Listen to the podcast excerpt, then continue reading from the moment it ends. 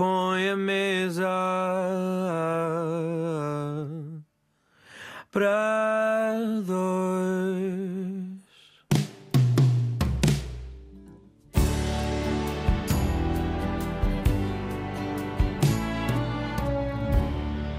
Olá, eu sou o Rui Alves de Souza e hoje vou jantar com a Inês Lourenço, que é crítica de cinema do Diário de Notícias e autora do programa A Grande Ilusão, da Antena 2. Mas antes de irmos ao cinema e outras coisas, Inês, onde é que nós vamos jantar? Eu sugeri o ramen. Até agora ainda não tive nenhum ramen. Já tive sério? sushi, já tive peixe grelhado, mas ramen. E, e é aquela mistura de. Há um prato que também é uma sopa. É o melhor dos dois mundos, não é? Sim, eu acho que come-se bem em qualquer altura do ano, mas sobretudo no inverno, por causa de ser quente, aquele caldo quente. Ah, sabe muito bem e eu escolho porque eu tive uma alcunha a certa altura, eu era a Pónio. Por causa do filme do Miyazaki. Exato, chamavam-me Pónio por causa ah, de, eu, de eu comer muito ah, e, e gostar especialmente massas, então como avidamente, e tenho esta figura pequenina, a pessoa olha para mim, acha que eu, coitadinha, pisca, não deve comer nada, mas eu como muito bem. E então há esta imagem ahm, da, da Pónio quando se depara com, com aquele prato, ela que vem do mar e eh, conhece os humanos através da comida, de certa maneira, e, e fica com aquele espanto perante um prato de ramen. E, e fica toda excitada. Ah, ah, fiambre! e então eu tenho esta imagem muito presente e lembrei-me dela e achei que era uma boa, uma boa ponte eh, para o jantar de hoje. Então tens um metabolismo abençoado, não é? Não é o Sim, meu caso, eu sou ao sim, contrário. Se comer acaso. qualquer coisa, eh, fico mais largo. Mas, mas pronto. Por acaso tenho, mas não gosto de me gabar muito disso porque depois as outras pessoas ficam assim. Ah, Também pode ser a Pónio, mas também a Magali, da turma da Mónica, não é? Que era aquela que Exato. também comia muito, estava sempre a comer melancias gigantes e ficava exatamente igual. Mas eh, falando dessa relação com a comida, aquela pergunta básica, mas acho que faz eh, sentido perguntar: pipocas no cinema, sim ou não? honestamente, eu não gosto de comer pipocas no cinema, mas gosto de comer pipocas em casa. Uhum. e não gosto muito, sobretudo respeito, mas não gosto de ficar ao pé de alguém que está a comer pipocas porque Uhum. me faz pacote exatamente e- porque me faz imensa confusão. Eu, eu- um filme não se trata só de ver, trata-se também de ouvir. E se há uma interferência direta, um ruído de fundo eh, que perturba a minha experiência sonora do filme, eu confesso que me faz alguma impressão, mas muitas vezes aguento, não, não é por aí, mas no cinema não gosto, mas respeito quem gosta. É não- porque há pessoas que parece que vão ao cinema para comer, não é? Foi por isso que eu me estava a lembrar Pois, disso. e assim, se nós recuarmos no tempo, houve uma época em que até se fumava no cinema. Portanto, isto é tudo muito relativo com o tempo e com a nossa sensibilidade ao ver os filmes. E há pessoas que, de facto, não fazem impressão nenhuma e, e se calhar têm a mesma experiência total eh, estando a comer pipocas ou não. Mas eu, para mim, eh, ver um filme é, tem que ter uma base de silêncio. Claro que, eh, então, mas em casa já te permites eh, comer pipocas, porque há uma solenidade diferente. Eu Claro, acho que o ritual de ver um filme em casa e de ver um filme em sala é diferente. E, e, portanto, o meu corpo também está concentrado na, na tela de forma diferente. Sim. Eu acho que passa por aí. Se calhar muitas das pessoas que nos estão a ouvir não sabem, mas tu não és de Lisboa, tu és do Hum, Algarve. A tua relação com o cinema não era tão personificada como agora, não é? Estavas um pouco sujeita ao que ia passando nos cinemas na altura. Curiosamente, a, a minha experiência, se calhar mais de adolescência do, do cinema, era um cinema em Vila Moura, que já não existe, e que era daqueles com, com estofos vermelhos, lindos, aquela coisa quase nostálgica cada vez que me lembro de- desse cinema, do interior dessa sala. Um, e é uma sala que desapareceu, agora é um supermercado, mas era ao pé do, do trabalho da minha mãe. E então eu passava lá muitas tardes, mesmo muitas tardes, até havia uma espécie de cumplicidade com o senhor dos bilhetes, que era sempre o mesmo e que lá estava com uma cara de já ninguém vem ao cinema, já naquela altura, porque também foi na altura em que começou a haver os centros comerciais, os cinemas passaram a estar lá. A minha memória, naquela, sobretudo à tarde, em- não é uma, um horário em que as pessoas vão especialmente ao cinema, as sessões estavam com mais gente à noite e, a- e à tarde eu tinha quase a sala só para mim ou eventualmente espectadores estrangeiros. Isso é curioso porque também Vila Moura tem muito isto de há pessoas que não não vivem, por exemplo, os ingleses compram uhum. muito lá casas, casas ao pé do golfe para virem jogar uh, golfe claro. a, a, a, Portugal e, e passam cá temporadas e depois as casas estão fechadas durante uma certa altura do ano e eles regressam quando lhes apetece, muitas vezes no inverno. Uhum. Estou a especular, mas acho que eram esse tipo de, de espectadores que, que me acompanhavam, uh, eu tão novinha uh, no cinema, uh, enfim, via o que, o que estava em cartaz não, não era nada de extraordinário, de, de memórias épicas de, de, cinema, mas era o que estava e, sobretudo, gosto de sublinhar que a experiência da sala, para mim, começou aí, uhum. o, o gosto. E depois, quando me mudei para Lisboa, foi completamente uh, um banho de cultura que era o que eu ansiava. A verdade é esta. Isso foi há quantos anos? Já estou há 15, para aí. 15 anos. Não, é bastante é, tempo, é bastante tempo. E, e, portanto, a transição para Lisboa foi qualquer coisa de eu, quando vivia no Algarve, atenção, eu sempre quis. Eh, eu, eu, eu, antes de saber o que é que queria de curso, eu disse: eu quero ir para onde há muita cultura. Uh, foi, foi o meu ímpeto. E então, quando cheguei cá, uh, comecei a, a, ir à Cinemateca com muita regularidade, na altura ao Monumental, que era uhum. ao pé da Faculdade Nova, onde, onde eu estudei e, e, estudei comunicação. Portanto, quando entrei no curso, ainda havia aquela ideia de o que é que dentro da comunicação eu vou fazer, porque a nova dá-nos esta hipótese de depois escolhermos as cadeiras Exatamente. e afunilarmos o, o que é que especificamente queremos. Somos colegas de curso, mas em décadas diferentes. Exato, exatamente. e pronto, e foi, foi assim que se foi definindo o meu percurso. Eu comecei a ficar mais dentro do cinema propriamente dito e não tanto. Esbateu-se um pouco a relação com a sala e, e valorizei cada vez mais os filmes. Foi, uhum. foi, foi assim. Se bem que as duas coisas, para mim, o combo é, é o que faz sentido.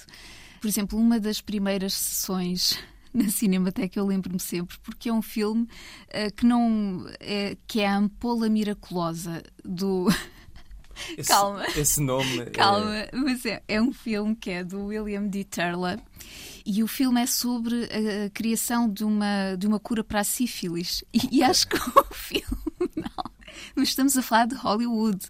E o filme é bom, atenção. Só que tenho sempre esta ideia de que uh, estes primeiros filmes eu ia a qualquer coisa que estivesse na matiné. Sim. Qualquer sim. coisa. E então não conhecia de lado nenhum o Dee Turler, uh, o, o, o, Edward G. Robinson também não, não sabia quem era. Ele é o protagonista, sim, é o doutor, portanto.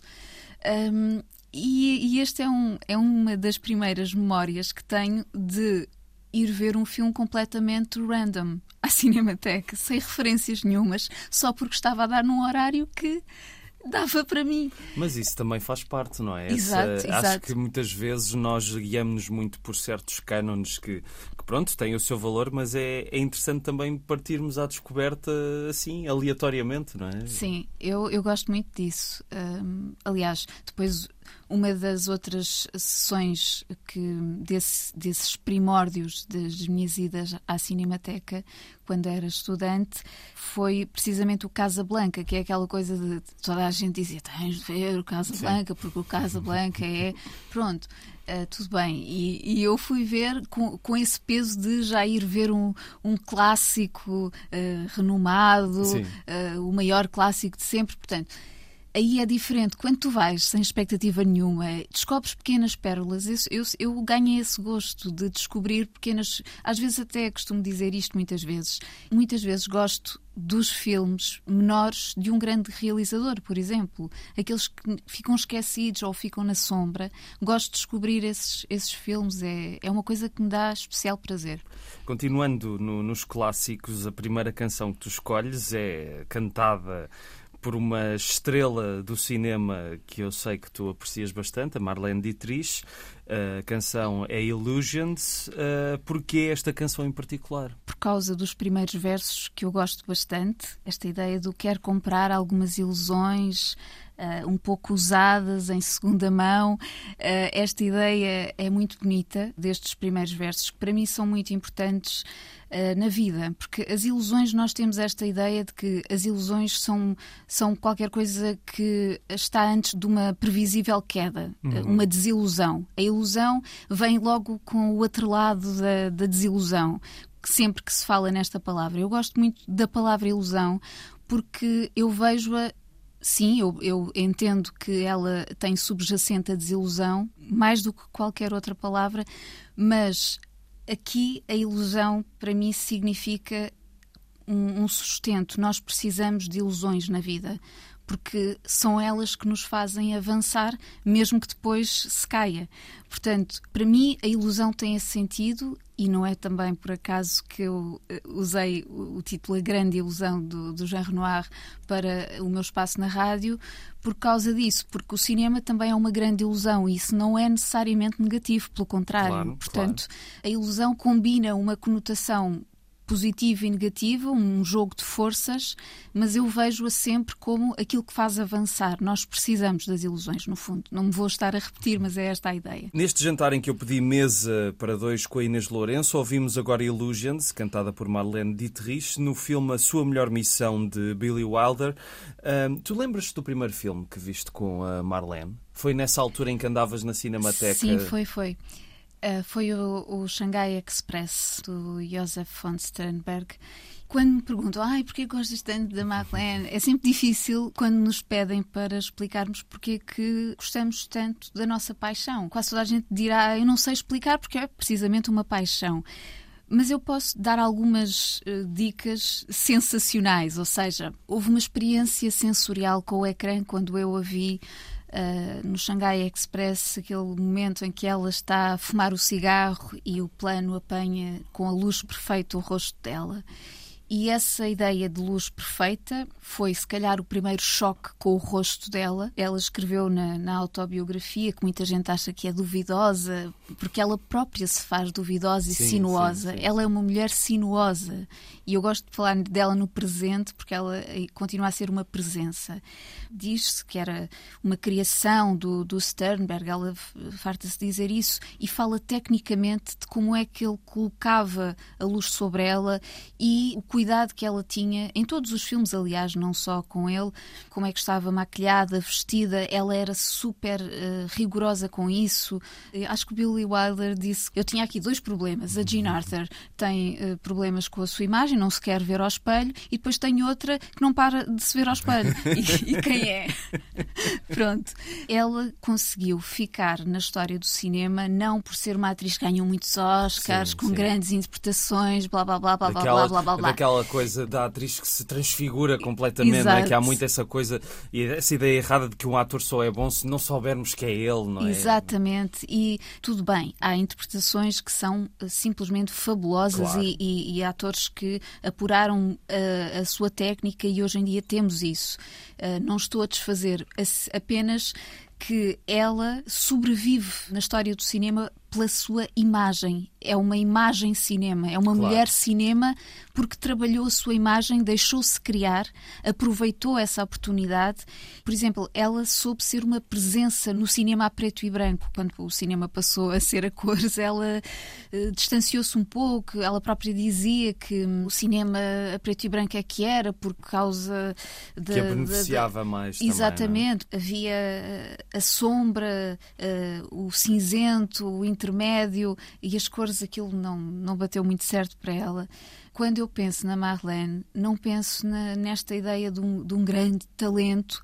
Eu penso que ela era única, que é uma, mesmo uh, aqui a voz dela, as pessoas dirão: ai, mas ela não tinha uma grande voz. Ela tinha uma voz que ninguém tem. Exatamente. exatamente. Uh, a questão é essa pode-se imitar, pode-se fazer caricaturas, mas ninguém tem uma voz genuinamente assim. Aquele, o estilo que ela adotou é só dela. Se eu tiver que dizer alguma coisa sobre ela, será sempre ela tornou-se um símbolo, um símbolo para mim do cinema enquanto imagem. Por falar eh, ainda dos, dos teus inícios, há aqui uma, uma questão que me estava a surgir uh, de teres falado de quereres ir para um sítio que estava a transbordar de cultura, uh, vieste para Lisboa, e pergunto-te se, agora passados estes anos todos, se ainda achas que no país ainda temos esse problema de, de repente, uh, teres de ir para outro sítio para encontrar esse, esse filão de cultura, ou se achas que em Vila Moura, entretanto, as coisas mudaram um bocadinho. Não sei, não sei como é que é a tua relação. Eu acho que as coisas não, não mudaram muito, honestamente. Até tenho alguma tristeza quando vou ao Algarve e, e pronto, cinema em Vila Moura esquece, já, pois não, já nem há. Não, não, existe. Mas quando vou a um centro comercial, eh, a Faro ou assim, fico muito triste a olhar para os cartazes. Uh, o que está em cartaz geralmente não chega o cinema a sério, uhum. só chegam as animações, o cinema americano barra blockbuster. Uhum. Não, não há muita variedade. Não há variedade sim. e eu acho que isso também é uma forma de não, não se dar escolha às pessoas. As pessoas nem sequer têm. Parte-se do pressuposto que uh, as pessoas fora dos centros, dos grandes centros, não estão interessadas em determinado filme. Uhum. Eu penso que isso é, é das coisas que mais. Olha, que me deixa mais uhum. desiludida cada vez que vou ao Algarve. Portanto, se fosse hoje, se tu tivesses menos 15 anos hoje, também irias para Lisboa, porque se calhar ainda com mais razões do que na altura, Sim. porque nem cinema Sim, há em eu, Vila eu gosto muito da, da, vida cultural da cidade, com todos os defeitos e claro. críticas que se possa fazer o facto de ter tudo tão próximo, de, de poder ver uh, o, que me apetece a poucos quilómetros, penso que é das coisas para mim mais fascinantes e, e, e que talvez falta muita gente que não sabe que isso está em falta, que lhe uhum. falta isso. Eu senti essa falta porque desde, desde muito nova comecei por explorar muitos tantos de, de, livros e de, sempre me interessei muito, às vezes pelas coisas mais recônditas. E o cinema foi uma dessas coisas, uh, sobretudo através da, da RTP2, que era talvez a minha forma de aceder uh, a cinema a sério, não é? Quando uhum. estás fora de, do tal centro. Mas pronto, foi mais por aí. Já vamos falar da tua relação profissional com a rádio, mas entretanto as nossas, as nossas taças de ramen já chegaram e, e por isso vamos para a tua segunda escolha musical. Não estava à espera que escolhesses Happening 10 Years Time Ago dos Yardbirds. Porquê? Qual é a tua relação com os Yardbirds? Não é uma banda que eu ouço falar muitas vezes precisamente por isso é que eu escolhi uh, os Yardbirds, porque para já a escolha é um bocadinho egoísta. Apetecia-me ouvir outra vez esta música dos Yardbirds, porque foi uma banda que me acompanhou muito, sobretudo nos, nos meus percursos para a faculdade, e ouvia-os repetidamente uh, nessa altura, portanto, corresponde aos meus tempos da faculdade e tenho alguma pena, confesso, que hum, destes anos 60 quase que tenha secado tudo à volta dos Beatles. Uhum. Se, eu gosto muito, obviamente, sim, quem é que não gosta sim. dos Beatles, mas a questão é que uh, fala-se tanto dos Beatles que será que é preciso falar ainda mais dos Beatles? Uh, dar uma pausa. E então achei que os Yardbirds são, se calhar para algumas pessoas, para quem gosta mesmo, como eu, uh, não pensará assim, mas uh, se calhar os, os, mais eruditos do rock dirão que eles são uma espécie de marca branca dos. Não, até porque a banda só durou de 63 a 68. No entanto, saíram desta banda três grandes guitarristas, não é? O Eric Clapton, que foi logo dos inícios, uh, depois o Jimmy Page e o o, Jeff Beck. E esta que eu escolho já é da fase de Jimmy Page, que é os últimos anos uh, dos Yardbirds. É uma forma de, de, mostrar que se calhar estão enganados e, e se calhar os Yardbirds têm que voltar a ser tem que se voltar a falar deles, porque não só estava aqui um embrião de, de outras bandas de rock, não é? Os Led Zeppelin, e portanto, olhar se calhar, ouvir se calhar uh, os Yardbirds de outra forma. Yardbirds, a segunda escolha musical de Inês Lourenço, convidada desta mesa para dois em que estamos a comer ramen, uma ótima escolha da Inês, mas uh, tu és crítica de cinema e fazes um programa na Antena 2 que é A Grande Ilusão, já falaste dele há pouco.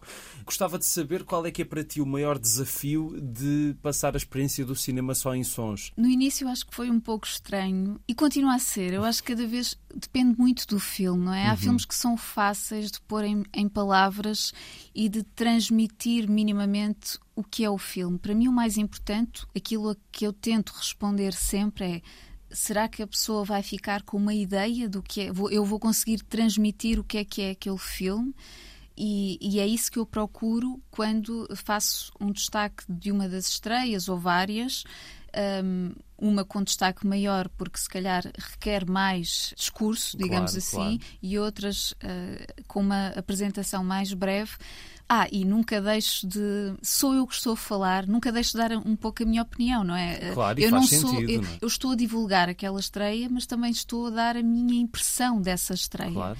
E, e acho que isso é fundamental e espero que as pessoas às vezes não, não levem a mal, porque posso estar a falar de um filme que, por exemplo, o, o Poor Things, eh, o Pobres Criaturas, não é um- uma estreia que me entusiasme. Naturalmente foi a estreia mais importante daquela semana, eu falei dela, mas deixei a minha nota de impressão do filme. Mas é por que isso que, não a é entusiasta. É, é por isso que o programa eh, tem a ti, não é? E conta também com a tua voz eh, crítica nesse aspecto. E é nesse sentido que eu também, quando falo de um filme, falo de uma perspectiva eh, crítica, ou, ou seja, não aprofundando muito, mas tentando, sobretudo, transmitir a minha eh, sensação daquele filme, a minha impressão daquele filme. Pronto, é isso que eu tento fazer, é sempre um desafio, claro.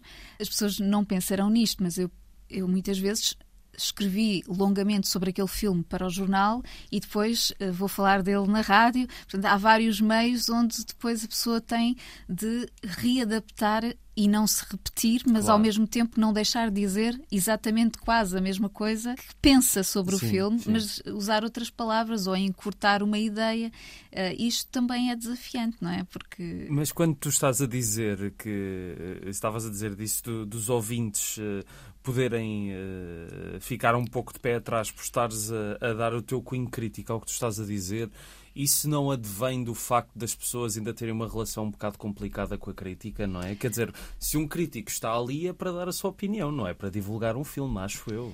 é? Exato, é uma coisa que dava para não sairmos aqui, não sairmos daqui eh, nesta conversa, porque hum, penso que ainda há um- uma espécie de mito negativo à volta da crítica. Que é nunca ver a crítica pelo lado construtivo. Eu não estou a impor a minha opinião, eu estou a Claro. dar uma visão e a pessoa até pode discordar, mas, mas partir precisamente do que eu disse para eh, considerar o contrário ou eh, sobre aquilo que eu disse reformular a ideia de outra forma, mas um filme acaba por produzir um, um certo debate quando tem interesse, porque há filmes que nem sequer produzem nada, não, Claro. não há nada para se dizer de especial. Mas, mas hoje em dia, e eu, isso para mim é, faz muita impressão na- nas redes sociais que se, que se usam. eh, Eu até só uso eh, o Facebook quase para partilhar os meus, alguns dos meus textos eh, do Diário de Notícias para, e, e- e a Grande E Ilusão e pouco mais. Coisas como as páginas do jornal com uma certa criatura. Já vamos falar disso. Eh, Pronto, mas a questão para mim é esta. Eu não gosto de generalizar, mas cada vez que abro a página só vejo discussões vazias eh, sobre futilidades eh, à volta dos filmes. Eh, não se quer aprofundar, só se quer desfazer o filme sem. Eh, Sem se debater realmente ideias, as caixas de comentários é é, um, é um a- poço de equívocos. É, É- só pessoas a dizerem uh, qualquer coisa que não entenderam o que é exatamente o que é que a outra disse e depois aquilo cresce, cresce, cresce numa bola de neve. É tudo resumir ao gostar ou não gostar Exatamente. e se, não, e se tens uma opinião que é diferente, as pessoas levam como uma ofensa, não é? Com alguns filmes vê-se muito isso. Sim, sim, sim, é verdade. Muito rapidamente as discussões estragam-se. A discussão, lá está, outra palavra que não é necessariamente negativa. Uma discussão é, é uma troca de, de palavras, de ideias. Vai para ti, volta para mim, vai para ti, volta para mim. E de repente a discussão agora é só sinónimo de coisas negativas. Mas isso do gostar e não gostar, eh, a mim. Bom, é- é parte. é- é- eu vou dizer Gostei isto, espero, suspiro. e espero que ninguém leve a mal também. Muitas vezes eu partilho um texto e logo, poucos minutos depois, tenho um, um comentário de alguém a dizer o que é que achaste? Ora, eu acabei de publicar o, o texto sobre aquele filme. Não sei, mas acho que não custa muito abrir o texto, ler a primeira linha ou a última e ter a resposta, em vez de eu ter que estar a dizer gostei ou não gostei. E hoje, hoje em dia vive-se muito, não há gostei, uh, mas ou não gostei, mas e, e, e, a zona cinzenta das, eh, das nossas ideias sobre os filmes parece que se perderam. Uh, hoje, hoje é ou gostas ou não gostas, recomendas ou não recomendas, não se trata só disso. Eu muitas vezes, eu costumo dizer, mesmo que eu não goste do filme, eu fico satisfeita que muita gente o vá ver. Sim, eu, sim. eu quero que as pessoas vão ao cinema ver, enfim, o que tiver que ser, mas que vejam e, e que pensem pelas suas cabeças e se tiverem que ler alguma crítica, que seja para construir alguma coisa. Eu tenho sempre esta ideia de que os discursos à volta do cinema têm que almejar a qualquer coisa de construtiva. E não é isso que eu vejo à volta e, às vezes uh, sinto-me uma velhinha a olhar para a realidade. Não digas isso porque é só, é só impressão tua, mas uh, continuamos na música uh, com clássicos, agora com Nat King Cole, a tua terceira escolha, Nature Boy. Para já é, é um dos meus intérpretes favoritos americanos há muita gente que o equipara ao Frank Sinatra e, obviamente, aquela, uh, aquela colheita toda americana dessa época, mas o Nat King Cole, para mim, dá-me uma sensação, cada vez que o ouço, acho que pode ser qualquer eh, canção uh, de cama lavada. Parece que me estou a deitar uma cama lavada e feita há qualquer coisa de uma limpeza na voz dele, uma uhum. claridade, quase um odor, de, lá está, de cama lavada, que é incrível. Eu gosto mesmo muito dele em qualquer canção, mas a escolha que fiz aqui, uh, o, o, Nature Boy, é porque a letra, a letra é uma tornou-se um tema popular americano, escrito pelo Ida Nabes, até inspirou um bocadinho o movimento hippie, a, a, a sua postura de vida. Há pouco comecei com, precisamente com os primeiros versos do Illusions, agora é os últimos desta, desta canção, em que ele, portanto, encontra-se com um tal menino sábio que lhe diz que a coisa mais importante que aprenderás é, é amar e ser amado. E na sequência do que temos estado aqui a conversar, eu acho que é uma coisa que falta muito no mundo hoje. E agora parece um guru, eu sei, a falar. a questão para mim é esta: é que eu acho que falta amor na microescala e na grande escala. E simplesmente achei que era giro acabar com, com uma nota uh, de alguma esperança, apesar de termos estado aqui a falar de, de algumas coisas que são deprimentes, não é? Uh, na nossa existência, no, na nossa lógica de mundo atual que, para contrariar um bocadinho isso, uh, escolhi este, este tema. O primeiro uh, intérprete desta música foi o Nat King Cole. É importante dizer isso porque depois houve várias versões. Sim, uh, sim, sim. Há todo aqui um, um lado nature na, no próprio intérprete do tema. Nat King Cole a cantar Ida Nabés, a terceira canção escolhida pela Inês Lourenço. Eu estava aqui a, a, pensar no que temos falado até agora, e eu sei que tu és crítica de cinema e, e falas sobre cinema, mas confessa lá, de vez em quando, sabe melhor ficar em casa ou não? Quando está assim mau tempo? Ou, ou, ou, tu, independentemente das intempéries e das tempestades que possam estar lá fora,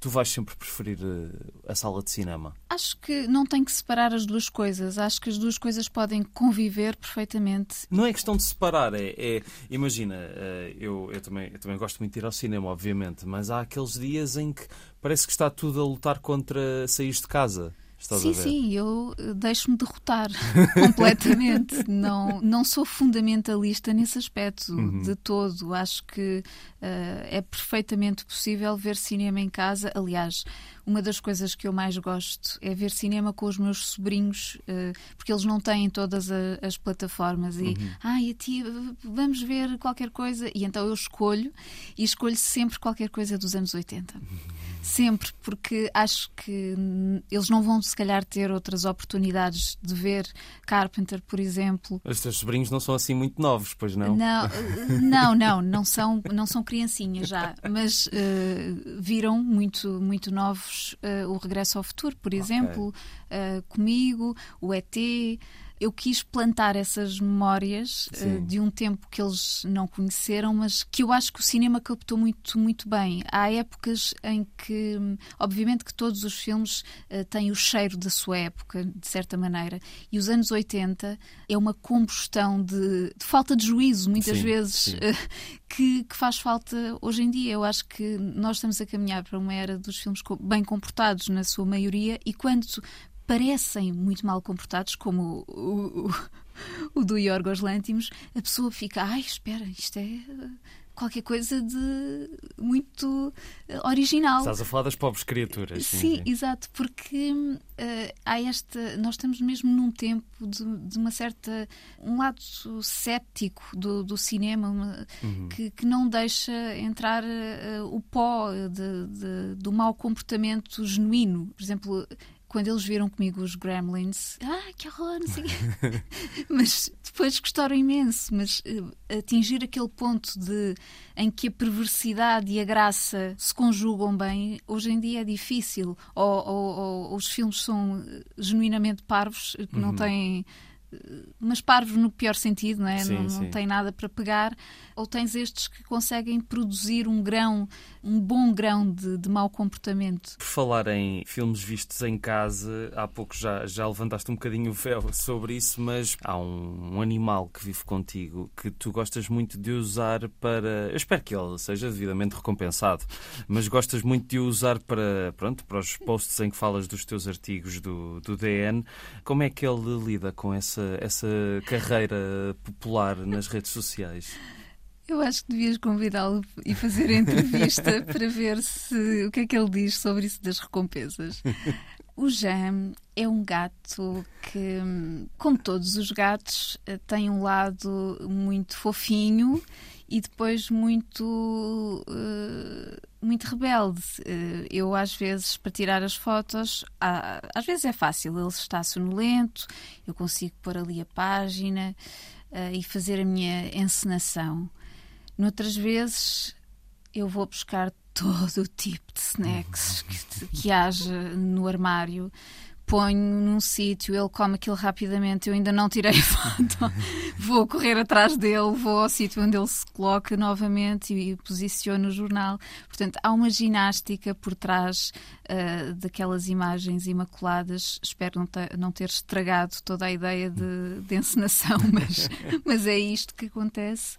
Eu acho que o meu gato, de alguma forma, eu consigo lhe transmitir. Há, há uma certa telepatia uh, disto dos filmes, porque ele está sempre ali quando eu estou a escrever. Uhum. E muitas vezes eu costumo pensar, mas isto são os meus delírios que eu estou a escrever e ele está uh, a sonhar. Uh, às vezes põe-se uh, quase a, a, fazer gemidos sim, de, sim. de, que está a sonhar.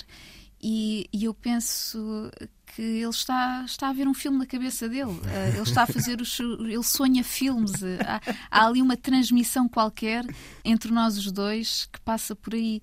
E, portanto, essas fotografias também são uma prova da intimidade, no sentido em que ele esteve ali comigo quando eu escrevi aquelas páginas e eu vejo o meu gato um bocadinho como uma personagem uh, com, com potencial. Eu acho que ele pode vir a ser qualquer coisa e, e, gosto de alimentar isso no meu espírito. Pelo menos uh, acredito que ele tem alguma paixão pelo cinema. Aliás, uh, houve um, um, episódio muito interessante quando ele era ainda pequenino. Ele só tem quantos anos já? Ele agora? tem sete. Sete anos. E, e, e era no, no, seu primeiro ou segundo ano de vida, salvo erro. Um, que eu deixei-o em casa mais de, de 24 horas e voltei uh, já de noite e fui à estante dos DVDs e de repente vejo o Sabotage e o Blackmail do, do Hitchcock, estes dois títulos em particular, uh, portanto, daquela era mais inicial do Hitchcock, os dois tirados para fora uh, de, da estante,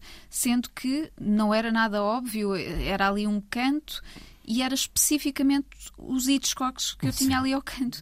E estavam saídos. E foi ele que especificamente tirou. Eu fiquei olhar para a estante durante os minutos, não queria acreditar pelo lado específico destes títulos, sim, serem sim, estes sim. que estavam tirados. Havia o Jamaica Inn ao lado, porque não esse. Uh, especificamente estes, e, e isso traduziu-se em alguma ideia de bem, mas ele se calhar isto está aqui. Está aqui um pequeno cinéfilo, não é? Vai aprendendo contigo. Olha, Inês, entretanto já nos estão a mandar embora aqui de- do restaurante eh, e eu tinha pensado numa escolha musical para acabar, mas depois de falares do Nat King Cole e, e do que aprendemos ou deixamos de aprender, eu lembrei-me de uma canção cantada por uma estrela do cinema também. Aliás, a canção não é bem cantada, é mais em spoken word. Estou a falar do Jangaban eh, e o Maintenant Je sais. Há uma forma bonita de acabarmos a conversa. Eu acho que é perfeito, até porque a Marlene Dietrich, a grande paixão dela foi o Gabin. Exatamente. Obrigado, Inês. Obrigada.